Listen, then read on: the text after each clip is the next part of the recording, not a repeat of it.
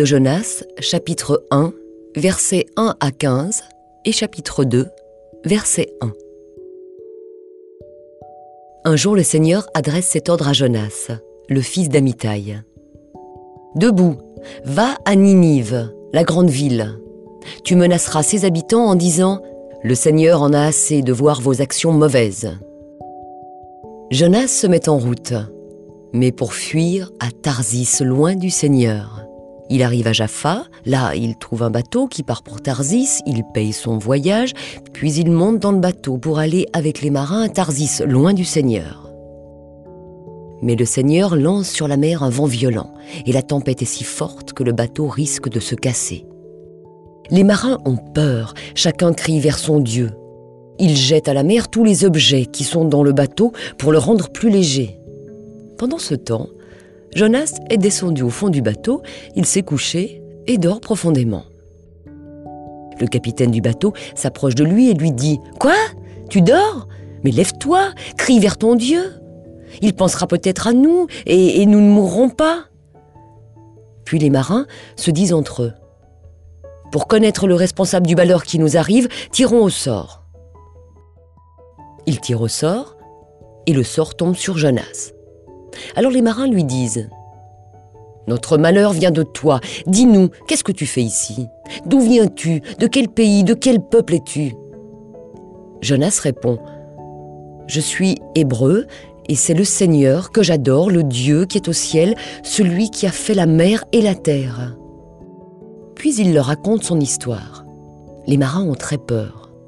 Ils disent à Jonas Qu'est-ce que tu as fait là? En effet, Maintenant ils savent que Jonas fuit loin du Seigneur. Ils lui demandent Qu'est-ce que nous allons faire de toi pour que la mer se calme autour de nous? En effet, les vagues montent de plus en plus. Jonas répond aux marins Prenez-moi et jetez-moi à la mer, ainsi la mer deviendra calme autour de vous. Oui, je le sais, cette violente tempête vous attaque à cause de moi. Les marins rament pour rejoindre la côte. Mais ils n'y arrivent pas, les vagues montent de plus en plus contre eux. Ils prient le Seigneur et disent ⁇ Ah Seigneur, ne nous fais pas mourir à cause de cet homme, ne nous rends pas non plus responsables de la mort d'un innocent, en effet c'est toi Seigneur qui as fait ce que tu as voulu. Puis ils prennent Jonas et ils le jettent à la mer. Alors la colère de la mer se calme. Ensuite, les hommes sont remplis d'un grand respect envers le Seigneur. Ils lui offrent un sacrifice et ils lui font des promesses avec serment. Le Seigneur envoie un grand poisson pour avaler Jonas. Jonas reste dans le ventre du poisson trois jours et trois nuits.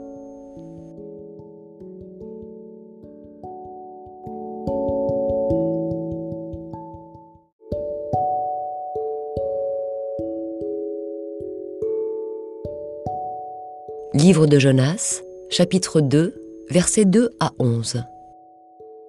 Dans le ventre du poisson, il prie le Seigneur, son Dieu. Il dit, Je suis très malheureux.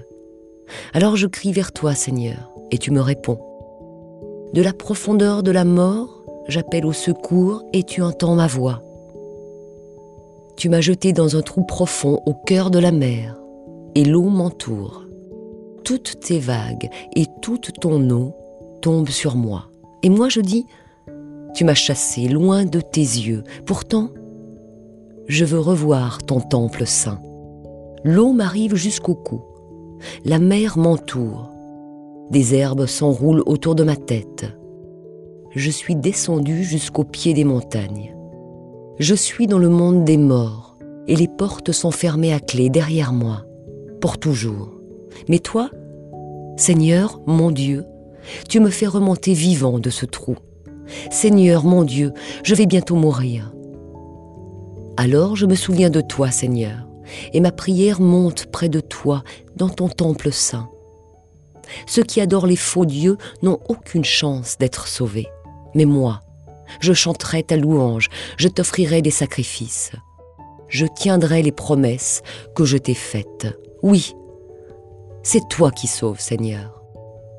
Alors, Seigneur, donne cet ordre au poisson, rejette Jonas sur la terre.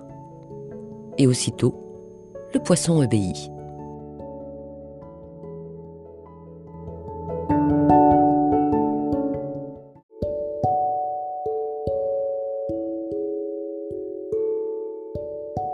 Livre de Jonas, chapitre 3, versets 1 à 10. Une deuxième fois, le Seigneur dit à Jonas Debout, va à Ninive, la grande ville, annonce-lui le message que je te donne. Alors Jonas se lève, il part. Mais cette fois, il va à Ninive, comme le Seigneur l'a demandé. Ninive est une ville extraordinairement grande. Il faut trois jours pour la traverser. Jonas entre dans la ville, il marche pendant un jour entier. Il annonce aux gens Dans 40 jours, Ninive sera détruite. Aussitôt, les gens de Ninive croient à la parole de Dieu. Ils décident de ne rien manger. Tous mettent des habits de deuil, les riches comme les pauvres. Le roi de Ninive apprend la nouvelle. Il se lève de son siège. Il enlève son habit royal, il met un habit de deuil et s'assoit sur de la cendre. Puis, le roi et ses ministres donnent cet ordre. Criez dans la ville ces paroles. Il est interdit aux habitants et aux bêtes, bœufs, moutons et chèvres de manger et de boire. Tout le monde doit mettre des habits de deuil, les gens et les bêtes. Chacun doit crier vers Dieu de toutes ses forces. Chacun doit abandonner sa mauvaise conduite et arrêter les actions violentes qu'il fait. Qui sait? Dieu changera peut-être d'avis. Il abandonnera sa colère contre nous et nous ne mourrons pas. Dieu voit leurs efforts pour abandonner leur mauvaise conduite. Il change d'avis. Il regrette le mal qu'il voulait leur faire et il ne le fait pas.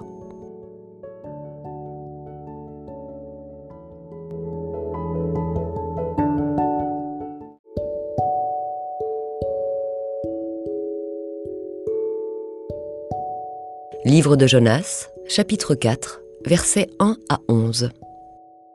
Jonas n'est pas content du tout, vraiment pas du tout. Il se met en colère. Il fait cette prière au Seigneur. Ah Seigneur, je le savais bien quand j'étais encore dans mon pays. C'est pourquoi je me suis dépêché de fuir à Tarsis. Je le savais bien, tu es plein de tendresse et de pitié, patient, plein d'amour, et tu regrettes tes menaces. Maintenant, Seigneur, laisse-moi mourir. Oui, je préfère la mort à la vie. Le Seigneur répond à Jonas. Est-ce que tu as raison de te mettre en colère? Jonas sort de la ville et il s'arrête à l'est de Ninive. Là, il se construit un abri et s'assoit dessous à l'ombre. Il veut voir ce qui va se passer dans la ville. Alors, le Seigneur Dieu fait pousser une plante au-dessus de Jonas. De cette façon, il aura de l'ombre et sera guéri de sa mauvaise humeur. Jonas est rempli de joie à cause de la plante. Mais le jour suivant, un peu avant le lever du soleil, Dieu envoie un ver. Le ver pique la plante et la plante sèche. Puis, quand le soleil se lève, Dieu envoie de l'est un vent brûlant. Le soleil tape sur la tête de Jonas, il va bientôt s'évanouir. Alors il souhaite la mort et dit ⁇ Je préfère la mort à la vie ⁇ Dieu demande à Jonas ⁇ est-ce que tu as raison de te mettre en colère à cause de cette plante? Jonas répond Oui, j'ai bien raison de me mettre en colère et de souhaiter la mort. Le Seigneur lui dit Toi, tu as pitié de cette plante, pourtant elle ne t'a demandé aucun travail. Ce n'est pas toi qui l'as fait pousser. En une nuit, elle a grandi, en une nuit, elle a séché. À Ninive, il y a plus de 120 000 habitants qui ne savent pas ce qui est bon pour eux. Il y a aussi beaucoup d'animaux.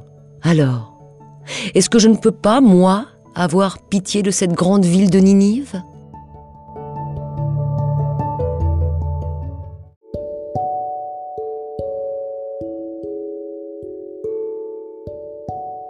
Épître de Paul aux chapitre 2 Ô homme, qui que tu sois, toi qui juges, tu es donc inexcusable, car en jugeant les autres, tu te condamnes toi-même, puisque toi qui juges, tu fais les mêmes choses. Nous savons en effet que le jugement de Dieu contre ceux qui commettent de telles choses est selon la vérité. Et penses-tu, ô homme, toi qui juges ceux qui commettent de telles choses et qui les fais, que tu échapperas au jugement de Dieu?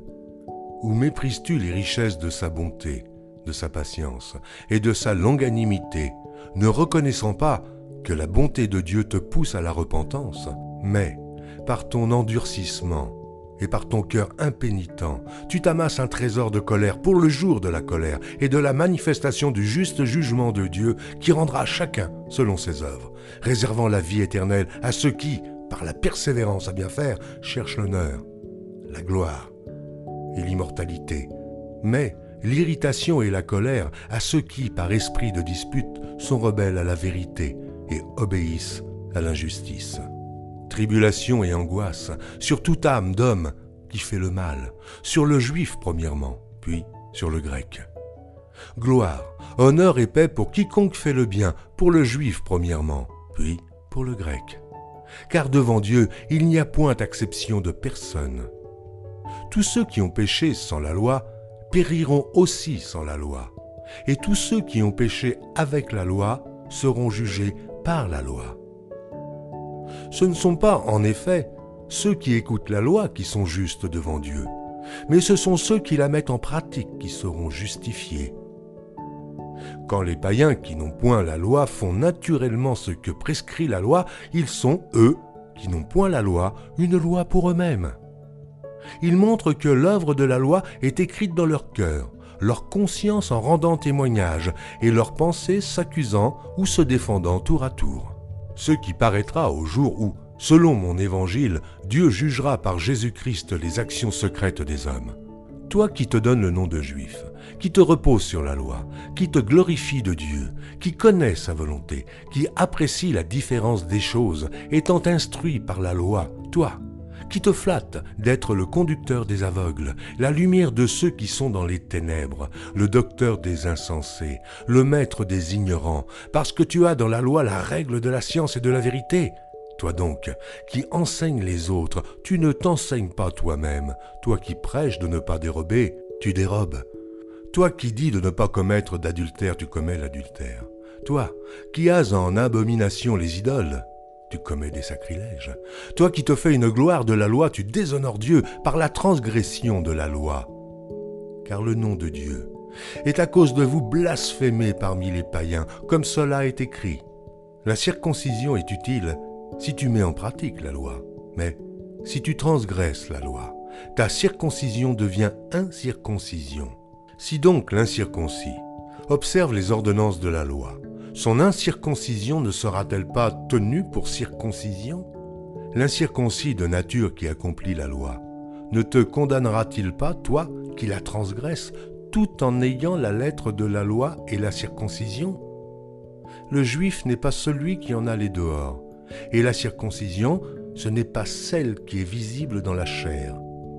Mais le juif, c'est celui qui l'est intérieurement, et la circoncision, c'est celle du cœur selon l'esprit et non selon la lettre.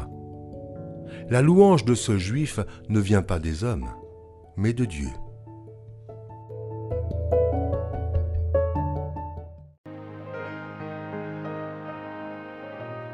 Psaume 85 Au chef des chantres, les fils de Corée. Psaume Tu as été favorable à ton pays, ô Éternel.